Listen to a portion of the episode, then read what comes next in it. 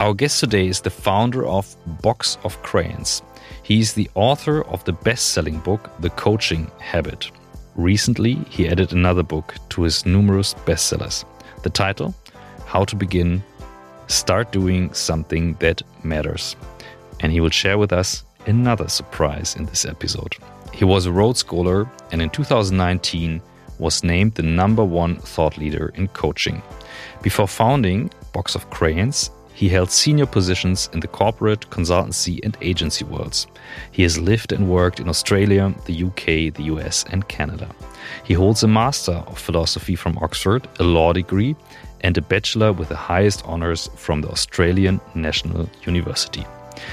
Very interestingly, in his author profile, we learned that as an unskilled laborer, he beat himself unconscious with a shovel. His greatest success, it also says there, was meeting and later marrying a Canadian woman who does not take him too seriously. That's true. For more than five and a half years, we have been looking at how work strengthens people instead of weakening them. Mm. In more than 360 conversations, we've talked to more than 400 people about what has changed for them and what needs to change further.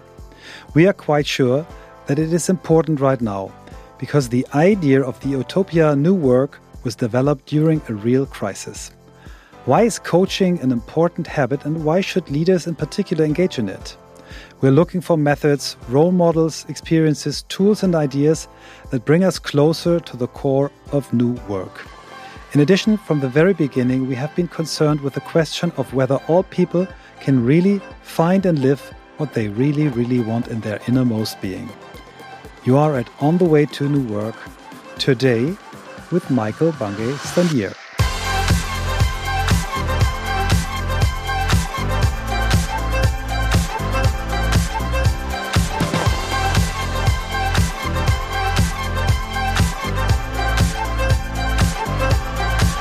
Welcome. Thank you. I'm excited to be here. That was a wonderful introduction. And I am, you know, we're going to be agreeing violently with each other for the next hour because we are all into this idea of what new work might be. So I'm oh, excited for the conversation. Thank you so much. So uh, we, we explained uh, before that, that new work is a phrase we are using in Germany and that we all know that you would probably say the future of work. And it is so nice that you use already in your introduction our, our phrase. Thank you. Yes. Michael, um, we always, uh, or not always, but in, in, in, most cases, we ask our guest a first introduction question, and this time it's Christoph who will ask and, you. And I was just wondering, like, is there like one episode where we don't ask that question? we actually, yeah. Who's the one person who didn't yeah, ask exactly. this question? I, I, hope we didn't miss anyone. But Michael, you get it. Uh, it's it's uh, the question of questions. How did you become the person that you are today? It's such a good question, isn't it? I, when I have a podcast as well, and I ask people, "What's your story?" which is a similarly impossible yeah, question yeah. To, to answer. And the the phrase that I love that's connected to this is inspiration is when your past suddenly makes sense, because you know it's it, yeah, it's like ah. impossible to predict where you end up. Um, from where you were 20 years ago or 30 years ago. But when you look back from where you are now, you can kind of go, oh, that's why that thing happened. And I had that terrible boss and I had that great boss and I learned that thing and I didn't learn that other thing. So if I had to pick a few key things um, that gave me a chance of ending up as I am now, which is somehow a successful book writer, somehow started a business or two, somehow living in Canada. all of that would have felt impossible to my 20 year old self. But the first thing to know about me is I was born in Australia, but I was born to a British father. My dad, who grew up in Oxford, worked there for a while and then moved to Australia uh, for a for a three year contract, but met my mum and fell in love and then lived in Australia the rest of his life. Well, I decided at an early age, without knowing what this meant, that I wanted to go to Oxford University because my dad went to Oxford University and he was a big figure in my life, an important role model. And so, as a 14 year old, I was asked by one of my teachers, Michael, what are you planning on doing when you finish high school? to which I'd given no thought whatsoever, but I just kind of blurted out, I think I want to go to Oxford University, which I surprised, pretty much surprised him. But he said, well, to do that, you'll have to be a Rhodes Scholar. And I'm like, okay. I'm not sure what a Rhodes Scholar is, but I kind of made a note of it and kind of set an intention at 14 to try and become a Rhodes Scholar. And that was actually very helpful because in some ways I started going, how do I start building up a story that might give me a chance of being a Rhodes Scholar? So that's the first important thing. The second important thing is to know that when I got to university, I did in fact apply to become a Rhodes Scholar. And I was excited about it. I, I went and asked, you know, how, how, do you, how does this work? And the woman behind the desk said, Look, you send in your application, and then everybody gets a first interview. And then we shorten their first interview down to a short list, and then the short list has interviews, and then we pick uh, a Rhodes Scholar. And I'm like, Great. I sent in my application. I didn't even get a first interview. I was like, man, mm. how bad was my application? Mm. I know. She, she said everybody yeah. got a first interview except for me, apparently. Yeah. So the the the key thing was that two years later I reapplied. You know, I could have gone two ways there. I could have gone, ah, well, that dream is dead. I'll carry on and find out an- another path. But I, I held on to it, and two years later I reapplied, and through a combination of good luck and good timing, got selected to be a Rhodes Scholar. So that was a really significant incident as well. I think the the third thing that I would name as being really crucial was when I finally finished my master's degree at Oxford. And, I, and I've now been in university for six years or seven years, so a relentlessly long time. I really did. They, I was offered the chance to do a PhD at Oxford, and I'm like, I really don't. I'm not that smart. I don't want to do a PhD. Um, but I didn't know what I wanted to do, so I cast around and I applied for jobs and got rejected by most of them. But I ended up getting a job in um, what you would call now a new product development company. So companies mm-hmm. that come up with new products and new services when companies are looking to launch new stuff onto the market. So we'd be called up by, you know, a soup maker, like we need new soups for next year, go away and invent new soups. And inventing new soups involved two key things. One is it involved talking to people, running focus groups. You'd sit down with people who love soup and you'd go, Why, why do you love soup? what soup do you really love? If you what what disappoints you about soup these days? You know. And the other thing we'd do is we would generate ideas about what new types of soup might be, and we'd we'd try ideas out like that. And that uh, folk consumer research and focus groups built on something else that I'd been doing for a while, which was uh, crisis telephone counseling at my university. So on kind of youth suicide hotlines and stuff like that. And I think that's where there was a deep, a deepening in my bones of what it means to ask a powerful question and then be mm-hmm. quiet and and listen to it. And it was also uh, a company that instilled in me the joy of of zigging when other people are zagging, trying to be different. You know, you see that in me naming my training company Box of Crayons. Hmm. It's it's a it's a name that you're either going to go that's interesting or you're going to hate. and working in that that first company helped with that. And then if I had to name a, a, a final moment, I'm now living in the states in Boston, and um, I I noticed that there was this thing called coaching beginning this is in the 90s. And, you know, I was looking at it, it's like it's most, mostly in California. And, you know, I'd lived in England long enough that we just assumed that everybody in California was slightly nuts, you know, kind of touchy feely, woo woo people. I was like, you know, there's something interesting in this whole coaching idea. And that's when I first started talking about myself as a coach. And I ended up moving to Toronto in 2001, trained as a coach, um, built a coaching practice, realized to my deep surprise that I didn't want to be a coach. That that work wasn't fulfilling for me after all. I it wasn't it didn't feel like it had enough reach and enough scale.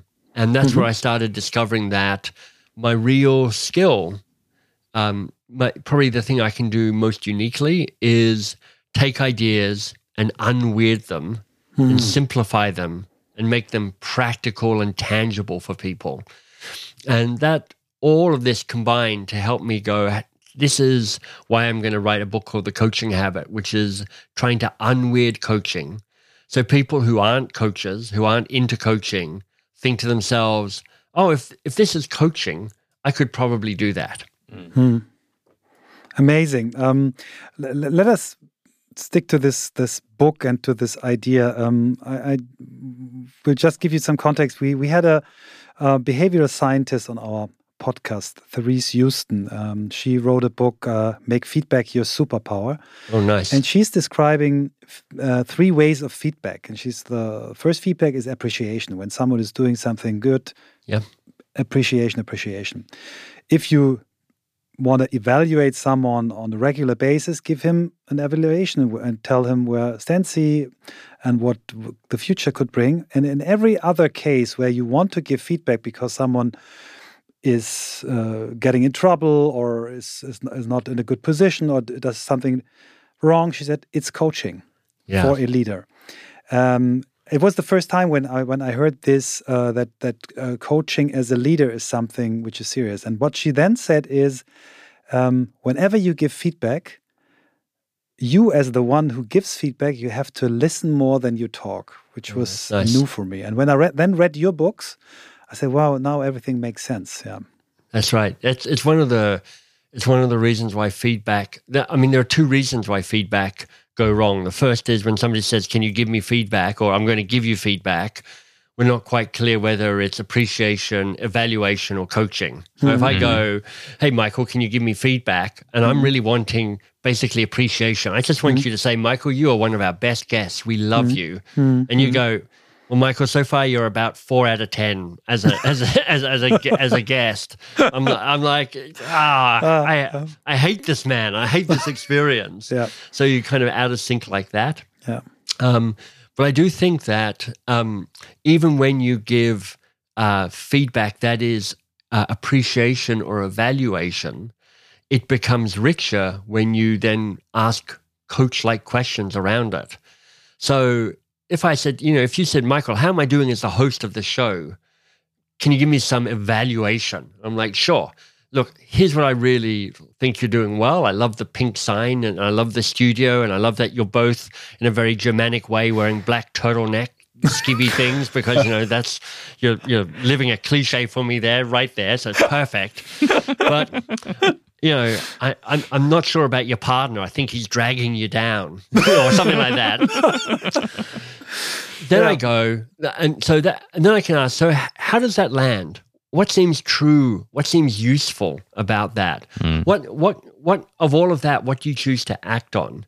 Um, what doesn't feel true for you? Now I'm asking you questions to really make the feedback come to life because otherwise it just lands like a cold lump of something.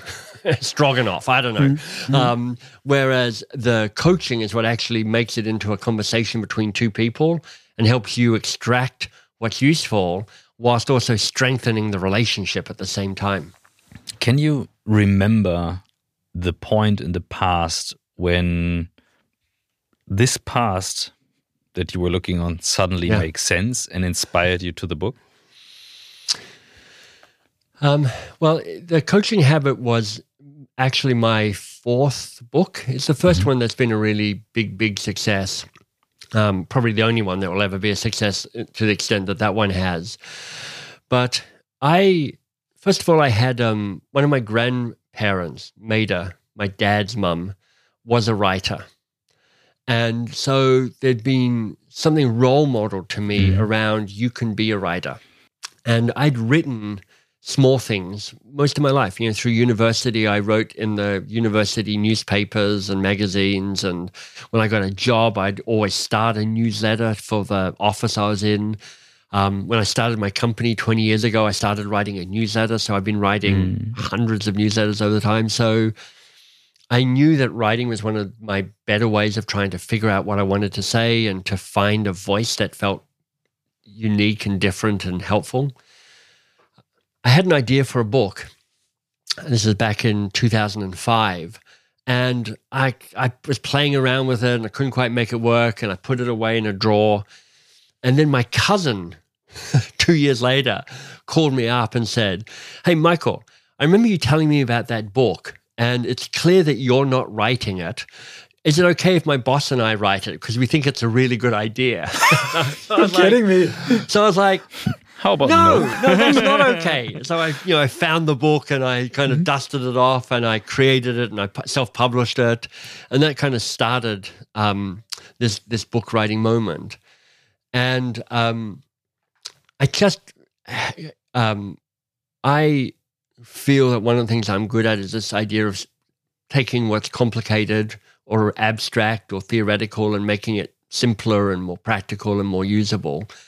And so I'd done that a few times with other books. I read a book called Do More Great Work, which is about how do you find the work that has more impact and more meaning in your life, you know, very much about what new work is. Mm. Um, and uh, I just remember hitting this moment where I'm like, I've got a new book to write, and it's about unweirding coaching, making coaching an accessible tool mm-hmm. for the everyday manager and leader and individual contributor because it's such a powerful technology of leadership and it's so underused because it's got such brand, bad branding. It comes yeah. with so much yeah. baggage. Yeah. And I went back to the the New York publisher actually, and I'm like, I got a great idea for a book, and they're like, okay, we published one of your books. Why don't you go and write it? So I wrote it showed it to them. They went, no, we don't like it. I was like, oh, okay, well, that, that happened. So I went away and wrote a second version of it and took it to them. And I, and I went, ta da. And they went, no. I was like, okay. I did this six times. Yeah, wow. And finally, on the seventh time, I was like, okay, I'm really clear what this book is now. Uh, I've written I've written bad versions. I've written kind of half good versions. I kind of lost my confidence about the idea, but I came back to it and kind of figured out this is the idea I've got. And I went to them and I went, "This is it. It's yes or no. It's not go back and have another go. It's like you either commit to it now or we say no and we stop this farce and charade." I was so confident that they were going to say yes because you know my previous book had sold hundred thousand copies with them, which is a lot. Which is very like, cool. Yeah, exactly. but they They turned me down. I was shocked. But it was it's actually one of those other kind of crossroads moment that you asked mm-hmm. me at right at the start because again, it's like applying for the Rhodes Scholarship. It was this moment where I could walk away from this or I mm-hmm. could bet on myself. And I bet on myself. I self-published the coaching habit. You self-published it in the beginning? Yeah. Yeah. Oh, wow. so in fact, it's still self-published. Wow. Um, wow, wow, wow. So I uh, my commitment though when I was self-publishing it was I wanted to self-publish this as a professional. Mm-hmm. So I hired an editor, I hired a designer, hired a copy editor, and actually got introduced to the company that still creates my books. They're called Page Two. They're based in mm-hmm. Vancouver. And so this is really called the hybrid publishing model. So I'm yeah. the executive editor. I put up the money to fund the creating of this book, um, but they make sure that a beautiful book gets created and gets mm-hmm. distributed around the world. Und hier kommt die Mini-Werbung, bevor es gleich mit On the Way to New York weitergeht. Und unser Werbepartner in dieser Woche und in dieser Folge ist ein Partner, der für etwas Grundlegendes sorgt, was ich jeden Tag im Büro brauche. Kaffee und Wasser. Es geht um Fresh at Work. Ad wird in diesem Fall übrigens nicht als Zeichen ausgeschrieben, sondern Ad ausgeschrieben. freshatwork.de slash work. Da findet ihr alle Informationen. Aber was ist es genau?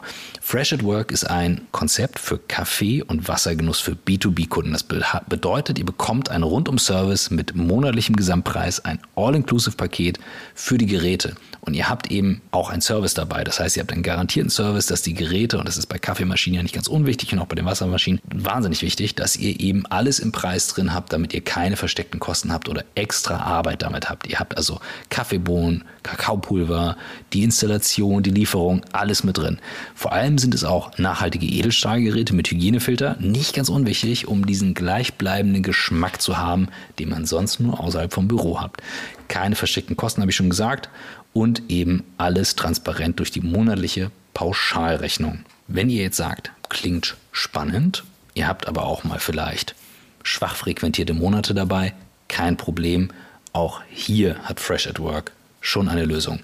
Kurzum, guckt es euch an, Fresh at Work ist ein super transparentes Konzept. Ich kenne das Unternehmen. Ich finde es wahnsinnig spannend. Ich finde es eine coole Idee. Deswegen alle Informationen auf freshatwork.de slash work und ihr bekommt über die Landingpage sechs Monate Rabatt von 10% auf den monatlichen Tarif. Das Ganze gilt bis zum 1.5. diesen Jahres. Also einfach rundum sorglos, keine versteckten Kosten, faire Abrechnung, das Ganze mit Kaffee, Wasser und was man dazu noch braucht. Jetzt viel Spaß mit On the Way to New Work und ich hole mir jetzt erstmal einen Kaffee. Cool. This is a whole new work story in itself. That's. Yeah, it is. Yeah. It is. So I, when I read that you had uh, several approaches for this book, I, I feel ve- I felt very connected because uh, we we uh, launched a book uh, a year ago. We uh, had called, one like our podcast on the way to new work, and Yeah, beautiful. and and we we had three approaches as well. Uh, we we destroyed the first version on our own because we we, we, we we didn't like it, and the second version as well. And then with the third version, it was we're, we're not we did not sell one hundred thousand. We, we we had ten thousand now, but for Germany, it's a it's quite good and it helps us to to It, look, It's quite good anywhere in the world. yeah. I've, I've, I- I'll tell you the numbers for how books sell. It's, it's, it should put anybody off ever wanting to write a book. Hmm. So th- this is what they call the front list. So books that are published by regular publishers in their first year. In the first year, and these are books that publishers have paid money for. In the first year, 15% of books sell less than 10 copies. Ten. I know. You're like, surely you, surely you have ten family members who would buy the book for you. Surely you would buy ten copies of your own book, but no, apparently not. Yeah.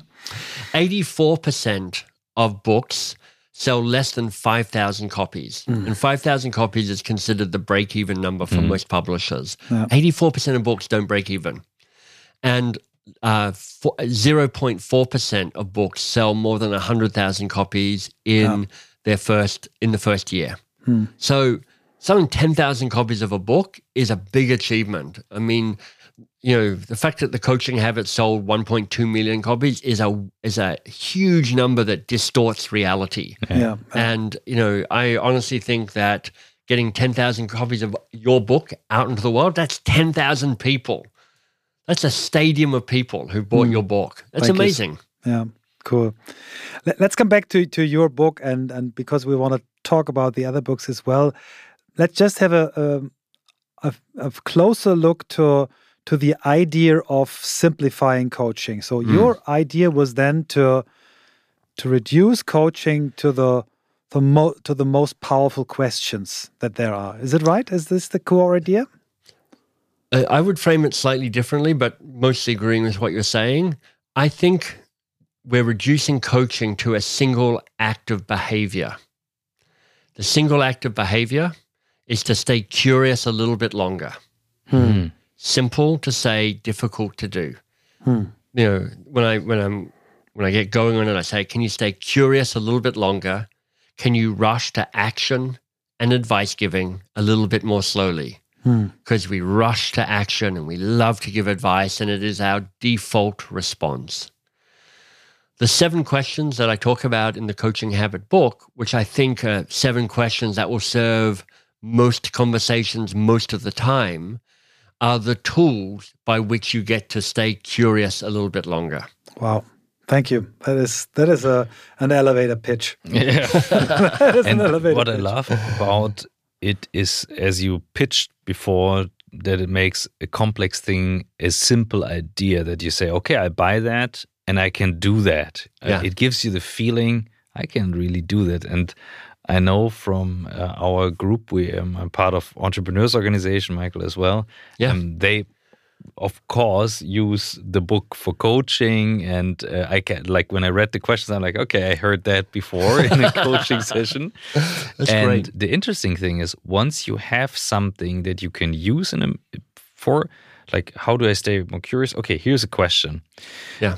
what what i would be interested in what about the situations when emotion take you out of the path of having a clear mind you're involved in a conversation you get more emotional you know okay i really really want to stay a bit more curious longer but i Yeah. it triggers me something like Of course, it will happen to everybody. it happens to me. It's like so. That's in part why this is called the coaching habit, Mhm. because what a habit is is an unconscious reflex. And the more you can practice enough so that something becomes a habit, the more likely you are that your first response is going to be one of curiosity rather than being triggered into emotion or reaction or advice or suggestions or, or whatever it might be. So, um, but first of all, of course you can't you will not do this flawlessly. Of course there'll be moments where you're like oh i should have just asked a question rather than given advice. Um, you're you're looking to trend towards staying curious longer. So my suggestion is not to just make a declaration that you're going to be more coach like curious Mm. longer you know with everybody all the time but you get much more specific um, you know, if you're going to start, there are seven questions. Pick one of them or pick two of them. And go, these are the ones I'm really going to try and build some muscle on, do some reps on, trying to get these into my bones a little bit. Hmm. And then don't just say, I'm going to ask, you know, what's the real, what's on your mind or what's the real challenge here for you. But pick a moment so that you can say, this is where I'm building this habit. There's that wonderful quote which I'm not quite sure where it comes from. I think it could be a, a Stoic philosopher, Heraclitus. It could be the American army. But it's like you don't rise to the challenge, you fall to the level of your training or you fall to the level of your preparation. Hmm, hmm. So, you know, if I'm like, okay, I'm going to build a coaching habit with Christoph. This is what it sounds like. Um, and this is this is the first chapter of the book and the new habit formula. It's like when this happens, instead of I will. When this happens, the the context, the moment, instead of the the the old reaction, I will, the new habit. So it goes like this. When I have my one to one weekly meeting with Christoph, and he starts complaining about Michael, as he always does. So that's the context. Instead of me leaping in, trying to fix it and solve it, and saying, you know what, I'll go and talk to Michael and I can see if you can get your podcast back on track. I'm going to ask the question, Christoph, what's the real challenge here for you? So I know that in the past, every time Christoph starts complaining about Michael in my one to one meetings with him, that kind of triggers me and I try and save the day or provide the solution or whatever it might be. Now I'm setting myself up to go, I'm trying to learn a new skill or trying to learn a new habit. Mhm. So I would say, you know, be kind to yourself. Of course, mm-hmm. there's going to be moments where you you don't ask the question and you wish that you did, but even recognizing that you missed the moment and you missed an opportunity is a great success because awareness mm-hmm. is actually the foundation for building a new habit. Mm-hmm. I was I was just wondering how, how he knows about our our. It's podcast obvious. I'm just watching you two, and I'm like, yeah. I mean, look at look at the big gap, but in the sofa between the two of you. I mean, Michael, like that's it's, because your book is in between, and this book is so powerful it pushes us apart. Um, so It's that, the book is the only thing holding the two of you together. If the book wasn't there, you'd be sitting in chairs on either side of the sofa. let me f- um, add another question to that because I was just drawn into this conversation. You're Yeah. Asking a question, Christoph. What's the real challenge here? Yeah, Let's assume there is someone sitting on the other side who is then emotional, like because let's say it's family member, whatever, and saying like, Yeah. "Ah, now you're starting your coaching bullshit again," or something Yeah. like that. Uh, What do you do then? yeah. Well, I, I'll tell you what I think, but how would you respond to that? um, I remember situations when when I'm I, I'm sitting there and I'm usually kind of stunned because I say like I when I ask a question like that, in most of the cases I'm truly curious to Right. know. So I'm surprised in that moment to say like, okay. Uh, let's have a beer or something. So I, I switch to, to something else when I'm like run over. Yeah, you know, I. Uh, I've got two two principles that I operate in, in general, and they might apply in a moment like this. The first is always agree. uh, a friend of mine called Mark Bowden. He has a company called Truth Plane, P L A N E, and he calls it the yes state, which is like whatever somebody shows up with. You always you always nod and you always go, okay, maybe, sure, okay, perhaps, um, because as soon as you go, no, I'm not. Now you've set the conflict. Now it's me versus you. Mhm. Now one of us is trying to prove that they're right. Somebody's going to win. Somebody's going to lose. So I have the yes state, which is you know it's it, if you know anything about theater, it's like it's an improv state of mind, which is like you always say yes and to whatever gets offered up. So the yes state, and then I'm going to stay curious longer. Those are the two principles of which I'm trying to offer. Okay. So, you know, I'm like, okay, Christoph, you know, what's what's you know, what's hard about this for you? And Christoph goes, see you and your coaching bullshit, Michael. I Mhm. I hate it when you coach me. I'm like, I go, oh yeah, I know it sounds like I'm trying to coach you, and I'm I'm sorry if that's winding you up, but I'm I'm just genuinely curious. You know, really, uh, what what's hard about this for you? Mm-hmm. If I can understand that, that can help me figure out what's going on here. So I'm just I'm using exactly what you actually said to me, which mm-hmm. was I'm just genuinely curious. Back. Yeah. Yeah, mm-hmm. Love it. because there's something about people hate being put through a process. You're putting me through the coach meat grinder. Oh yeah, you're just going to run through some questions. You don't even care. people love being heard and seen, and so there's a way of of rather than hardening in that moment, softening. Of going, look, I'm just, I'm, I'm, I'm genuinely committed to trying to figure out what's going on here. I'm genuinely trying to be present with you, um, and often it doesn't always work. But because if somebody's like, I'm, I'm determined to hate you, and I'm determined to kind of make sure this conversation doesn't work, it, it doesn't work. But I'm responsible for my side of the table. Yeah. Yeah. That's a phrase somebody taught me. My friend, uh, my coach, Jill Murphy, taught me that. You're responsible for your side of the table. They're responsible for their side of the table. So I can't control their anger, their frustration, what they've made up about me. But I can control me being open and curious and saying yes and do my very best to try and have a conversation that works. Hmm. Amazing. Um, you're using um, a phrase which is the advice trap. When I first read this, I immediately was shocked by myself and said, "Well, that's what you did the last thirty years as a manager or leader. Yeah. Um, you gave advice, and um, this is was an aha moment. So when when did you come up with this phrase, and and and, and why do you believe? Sorry, just one question. Why do you believe that advice trap really is is the big the Yeah. big trap?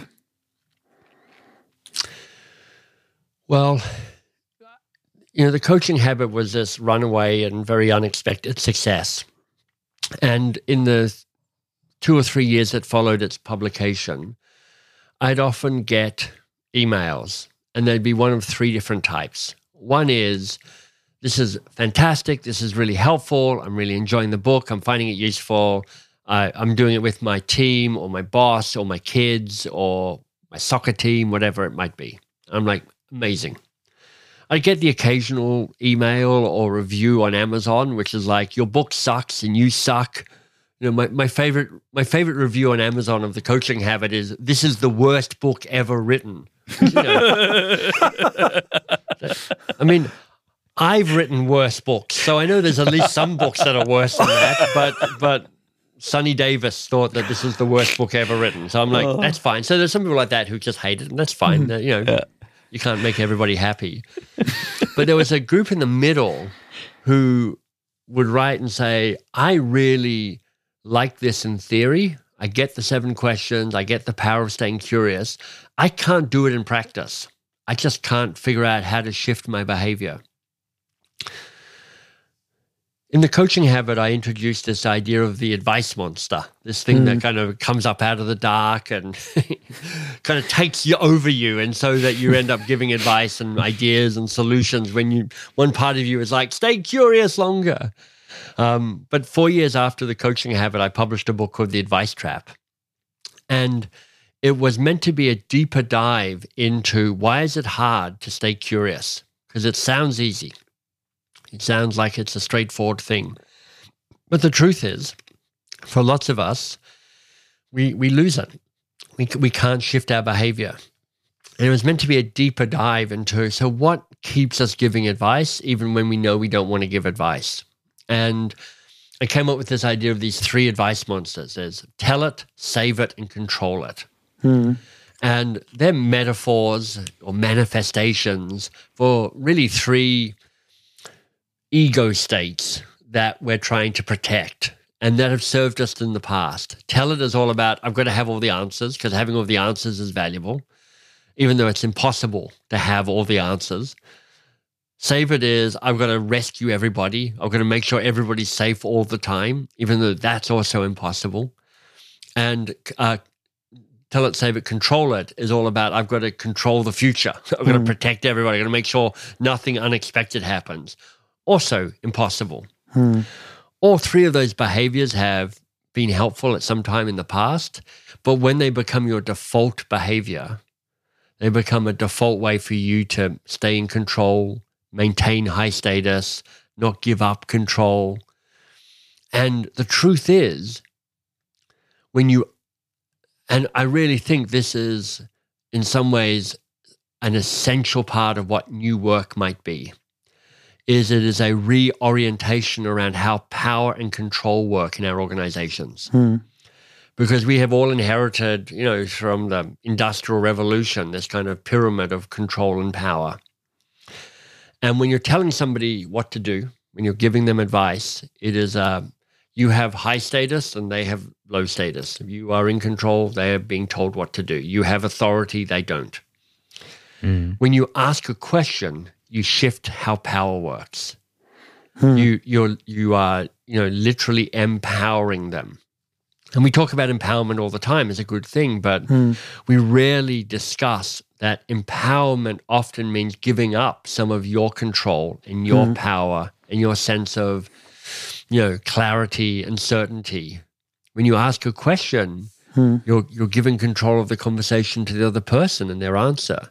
Hmm. You're you're stepping into a moment of ambiguity. Was that a good question? Did it work? Can they come up with an answer? So it's a it's a deeper shift than just hmm. can you learn seven questions. That's the best. That's the best, really. Sorry, I have to interrupt you, but this is the best reasoning for the power of questions I've ever heard. Thank you so much. This is really a gift for me. Thank you. Oh, my pleasure. It's the it's the it's the deeper agenda of the coaching habit, which is to shift power and decenter power in organizations and have people assume the power and responsibility that's theirs to to to have in their organizations.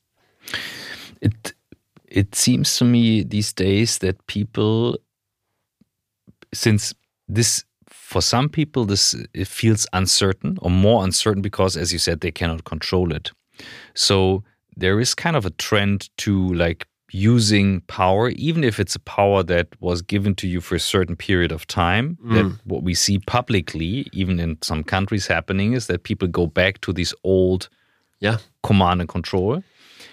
And I'm just thinking, let's let's stay with companies. I'm just thinking of the you have a difference between you're as a leader in charge of leading people, or or and you have someone sitting in the back being the owner, or you are both at the same time, which Yeah. gives you power over the people, and you mm. could react and they couldn't. So there is a layer underneath that is really hard to make sure that people don't have the feeling between us, oh, they could do whatever they want if they want. Like, how Yeah. will we tackle that? Because the new work idea is like pitching a whole new concept of, of, course, of shared ownership and all that stuff. But that's that's for the reality often too complicated.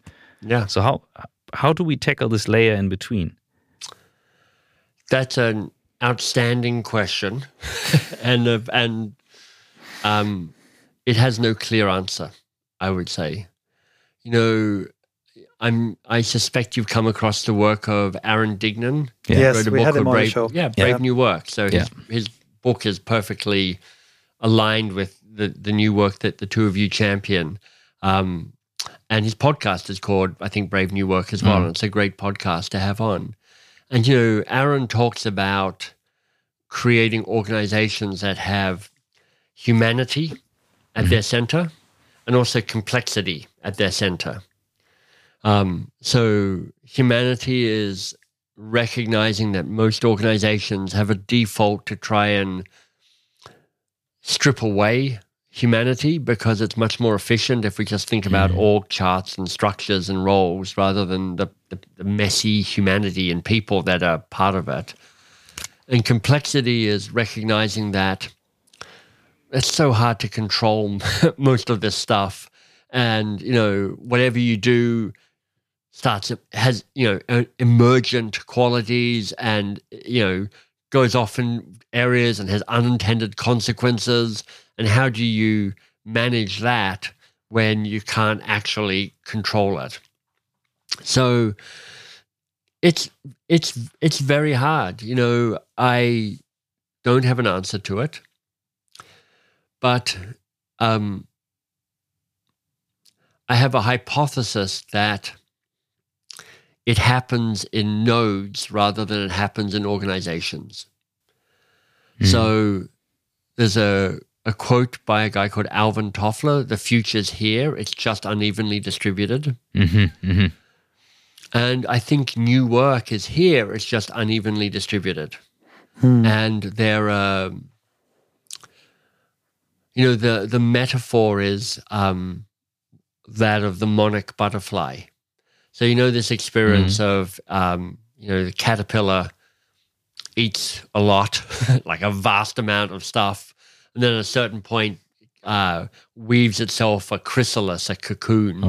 Um, and, you know, as a kid, I thought, you know, what happened in that cocoon is the, I'm not sure exactly, you know, the caterpillar kind of unzipped its caterpillar outfit, took it off, put on the, the butterfly outfit, and then it was ready to go.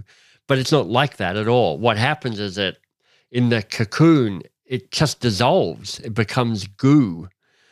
But there's something in the cocoon called imaginal cells, which have the blueprint for the future butterfly. And the imaginal cells build the butterfly hmm. from the goo of the former caterpillar.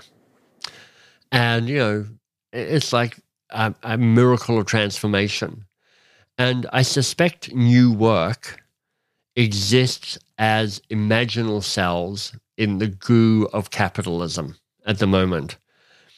And how that then starts to change the way that we work, I don't really understand, but it feels like if you can be committed to creating imaginal cells, and I suspect conversations like this or with Aaron Dignan or whoever else is part of the way that, you know, these are all contributions to imaginal cells that are holding the DNA for future ways of working. This is a beautiful, beautiful picture of what new work is. And it even helps people to be okay with it, to have a feeling for it. Because managers always want to say, okay, show me results. No. Sometimes it's just a feeling that these cells that you were talking about, they are there. Yeah. That's great. Wow. Um, I could see 10 or 15 episodes together with you. but we, we now, until now, we just have this one episode. So I, I try to, to make uh, the impossible, to make a step now from from uh, your first book to how to begin start doing something that matters because in the core of the new work idea which was formulated by a philosopher called Frithjof Bergmann, a German guy who was a professor for philosophy in Ann Arbor. He created this um, new work movement in the end of the 80s during a automotive crisis uh, at General Motors. And he had one key question uh, uh, What do you really, really want? Yeah. he was always asking, he was always using really, really to ask people, What do you really, really want? And um, Such a hard I think how to begin start doing something that matters uh, Yeah. is sounds somehow uh, like the answer to this question or the recipe uh, to find the answer. It, it might be. You know, I, I I wrote this book for a slightly different audience than I wrote the Coaching Habit for, and and the new book as well. The Coaching Habit and the Advice Trap are written for the the manager or the leader she wants to create meaning. She wants to elevate her team. She wants her team to have more impact and find more meaning. And i can give them tools to help with that. How to begin uh, is written a little bit more for individuals going what makes a good life for me? How do i live a life where i feel that there's meaning in it? When i come to those crossroads because we have crossroads all the time in our lives you know, I think maybe three main ones. Uh, one in your 20s when you're leaving university and you're like, what does it mean to be an adult? Who am I planning on being? One in your uh, mid 30s when, when you've spent 10 years being an adult and you're like, how did I end up here? this is my plan. I executed the plan. I'm not sure I'm that happy about, you know, exactly what my life is like and then one in your kind of I think 50s or early 60s when you're maybe your kids have left home, you're empty nester, or your the arc of your your your first career or your main career is coming to an end, and you're going, I've got 20 good years left. Now what? And it's about helping find the thing that um, you really really want. Which is like, what's your what's what's the big thing, your next big thing? And you know, the element of what we call a worthy goal in that book is is it thrilling, important, and daunting? Thrilling, does it speak to you? Does it light you up? Does it get mm. you excited? Does it make you actually rub your hands? That's helpful because sometimes we inherit things that we feel we should want, whereas we don't really.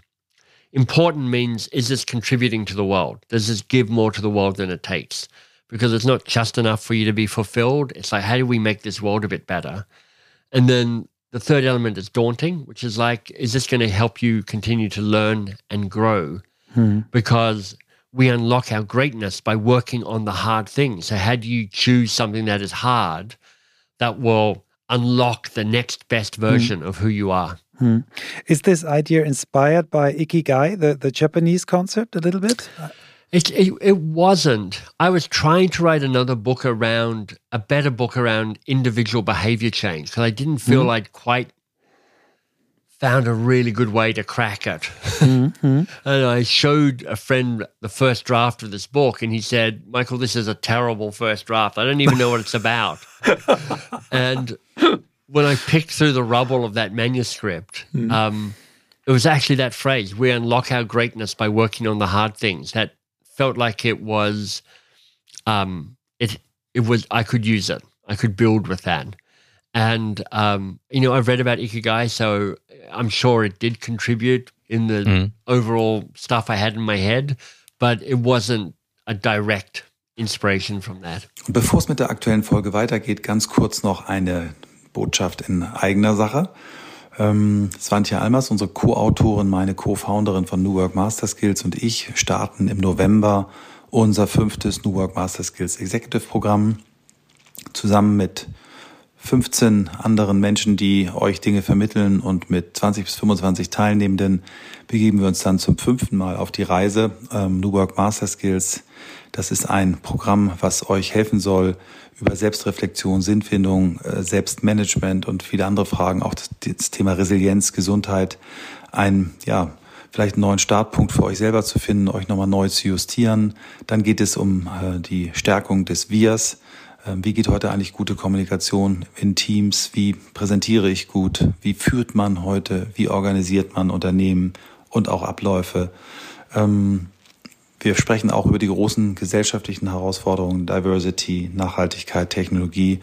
Und äh, zwischen den vier Modulen, die in Hamburg stattfinden, gibt es alle zwei bis drei Wochen äh, Zoom-Calls, äh, zum Teil mit den ersten Jahrgängen vernetzt. Also das sind dann offene Calls. Ähm, neben der Arbeit, die wir mit euch machen, ist das Peer-to-Peer-Coaching ein ganz, ganz wesentlicher Aspekt. Und es entsteht gerade schon so etwas wie eine ehemalige Organisation der Absolventinnen und Absolventen ähm, wo wir natürlich eine Rolle spielen, aber nicht die wichtigste, denn die wichtigste Rolle spielen die Teilnehmenden, die das selbst organisieren. Wir freuen uns, wenn ihr euch meldet. Ähm, schaut auf der Seite newworkmasterskills.com. Da gibt es einen Reiter Executive Programm. Ganz runter scrollen, da stehen alle Informationen, auch was kostet das Ganze, unten bei den äh, häufig gestellten Fragen. Und wer dann noch mehr wissen möchte und vielleicht mit uns in den Dialog möchte, schickt uns eine Mail unter hello at newworkmasterskills.com und dann können wir gemeinsam herausfinden, ob das Programm etwas für euch ist. Und weiter geht es mit dem wunderbaren Michael. Yeah, uh, your three words uh, do sound much more easy than ikigai. So I, I think I saw many people failing by trying to find the ikigai because it's so complicated to find this sweet spot. So yes, um, yeah, yeah, yeah. Thank you. You were talking about spoiling something before we were uh, starting the podcast, and I was then spoiling it as well. That something's coming up. We need to talk about it because yeah. we we, we all, I was looking on the watch and I was like, "Oh my god, what happened?" An hour passed by. We are so like, I've been talk, I've been talking too much. I'm no, sorry. No, I mean, no, no, no. yeah, but you you're working on something. I do. I've got a new book coming out in June 2023. It's called How to Work with Almost Anyone Building Best Possible Relationships. So, this feels like the most direct build on the coaching habit work um, and the advice trap work.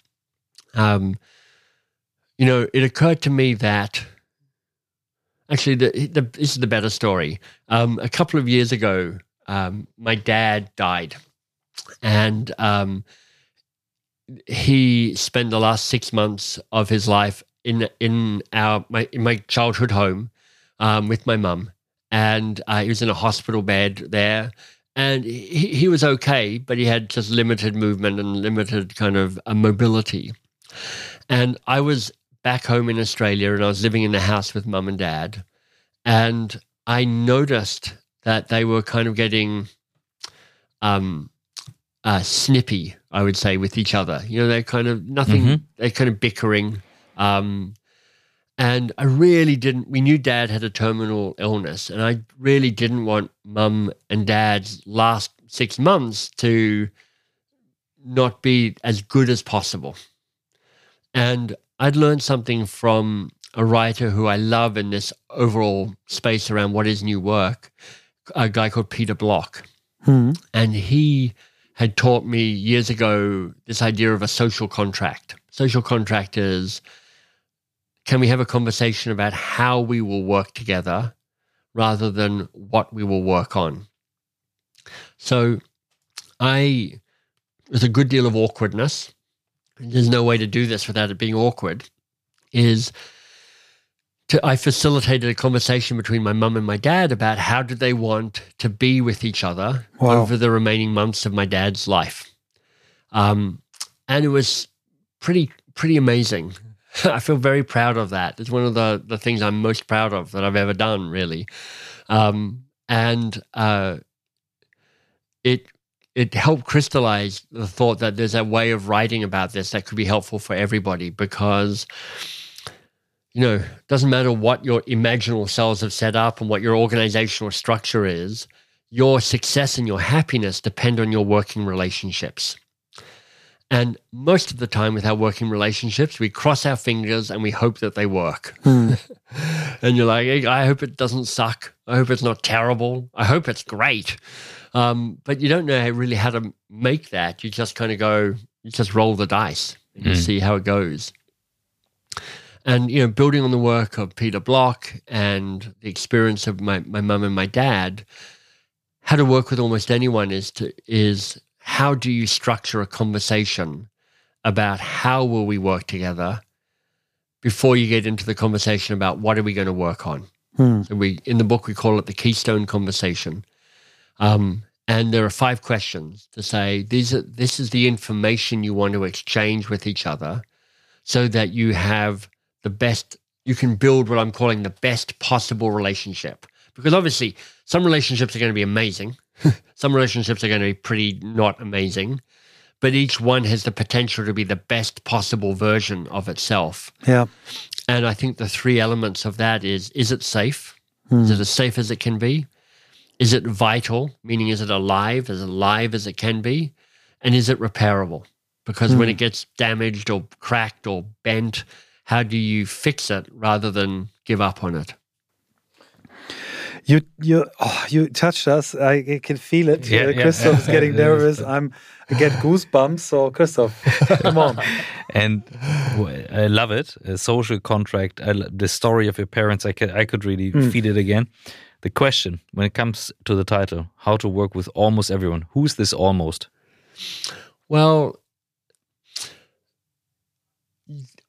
I I mean, there's all sorts of research to say that there's a disproportionate number of um, are they psychopaths or is it a Mm. word like psychopaths that rise to um, levels of senior leadership in organizations because psychopaths. I'm, I don't think it's psychopath. It's another something path Yeah, yeah, yeah. um, you know, they um, they don't have a great sense of the importance of humanity and human Mm. relationships. So they're great in business because they're like, we're just going to get this done. I'm just going to get that prize. I'm just going to do that thing that's required for success.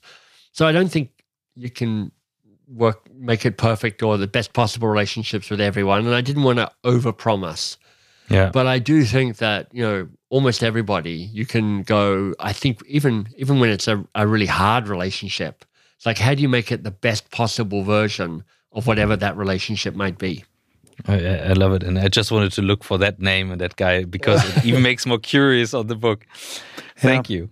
So what we really can see here. So I think we're we're working on a on a thousand pieces puzzle since we started our our podcast, and we had Amy Edmondson on our show as Oh, yeah. well. Fantastic. she- uh, psychological safetyness, and I really could see we got more than just one piece of puzzle uh, with the conversation we're having with you now, and um, uh, it's it's really it's a gift, and I have to say it again. Thank you so so much for for your time, for your wiseness, for your humor and kindness and everything. And we just you. have one last question before we leave you into It's an it's an easy evening. one. It's an easy one. It's an easy one. It will it will help to fade out. yeah. All right. Christoph, you invented the question. we we always as we start how did you become the person uh, that you're today? And we end with a question where do you want to go? Well, there's um there's a quote I have on my my desk over there um, by the the poet Rilke, who um, you probably read in the original German, but I read in translated English, and it's from a poem that is translated as um, "The Man Watching." I'm not sure what the original German title is, and um, the there's a couple of lines in that that I love, and I'll, I'll probably get them slightly wrong, but here's my best memory of them. Uh, his goal is not to win, but to be deeply defeated by ever greater things.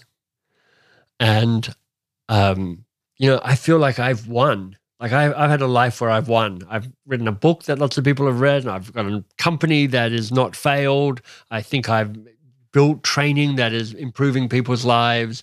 So I've won. So, you know, I don't know where I'm heading, but I do know that my strategy is when there's a moment and the moment's right, I stop and I go, what's my best guess at the thing that I can do that would have the most difference for me and my commitment to be somebody who makes change happen? thank you so much for a very deep hour with you I, I've loved it. Thank you for having me. Erstmal wieder sammeln, ne? Ja, nee, tatsächlich. Also ähm, in, in allen Folgen normal kommt immer ein Wort aus dir raus. Das war das erste Mal, dass du hier einfach gesessen hast und dann kam gar nichts mehr. Also, das war. Ich hatte ganz viele andere Fragen noch und ich fand es aber so spannend, diese Mischung aus den Zugang, die Geschichten, den Connect to New Work. Also, da ist richtig, richtig viel drin. Ähm, besonders abgeholt hat mich nochmal am Ende äh, sein Quote, das Gedicht, was er da sagte. Also, um, it's not a task, a man's task to win. It's to be defeated by ever greater um, challenges. Hm, Ich kann es nicht mehr genau irgendwie so in die Richtung. Ja, welcher war das? Welchen, welchen im deutschen echt- Autor Äh, hat ich, zitiert? ich muss Wir kriegen's raus. nachschauen. Ja, also ähm, ich bin ja sehr, wirklich sehr geflasht äh, seit dem ersten Kontakt. Svante hat mich an ihn rangeführt ähm, äh, und ähm, ich bin beeindruckt von der Kraft, komplexe Dinge auf den Punkt zu bringen, die ja. er hat. Ne? Also äh, drei Punkte hier, fünf Dinge da, kleine, easy Steps, die man wirklich nachvollziehen kann, die aufeinander aufbauen und die ein, ein komplexes Thema ähm, greifbar machen. Und er ist, glaube ich, jemand, der wirklich äh, zur Entmystifizierung von Coaching beiträgt und ähm, allein dieses Thema Stay curious, ne? Also wenn du selber redest, longer. erzählst du, ja. ne? ja, du, wenn du selber redest, erzählst du immer nur Zeug, was du sowieso schon kennst. Und je mehr du fragst, je neugieriger du bist, desto mehr kannst du lernen über den anderen oder die andere. Und ähm, das ist äh, das ist mein Main Message. Und ja, also hat sich gelohnt, um, um ihn zu kämpfen. Und es war vom, vom ersten Kontakt an super, super schön äh, mit seinem Team und ihm. Und äh, ja, ich bin guter Dinge, dass diese Folge auch äh, unsere Hörerinnen und Hörer äh, erreicht hat. Und ähm, wir beide, Christoph und ich, würden uns freuen, wenn ihr uns mal wieder ein paar Beurteilungen schreibt. Auch oh, gerade diese ja, qualitativen ja. Dinge mal sagen. Ne, was, was mögt ihr oder was mögt ihr nicht? Äh, idealerweise, was mögt ihr, geht in die, an die Podcast-Beurteilung, was mögt ihr nicht an uns. Ähm, aber ja, das würde uns freuen. Äh, wir freuen uns natürlich auch über fünf Sterne. Äh, aber ich freue mich noch mehr über die Kommentare. Und ähm, ich glaube, diese Folge hätte es verdient, ähm, einen Kommentar zu kriegen von euch. Ganz viel Unterhaltung darunter. Finde ich auch geil. Danke.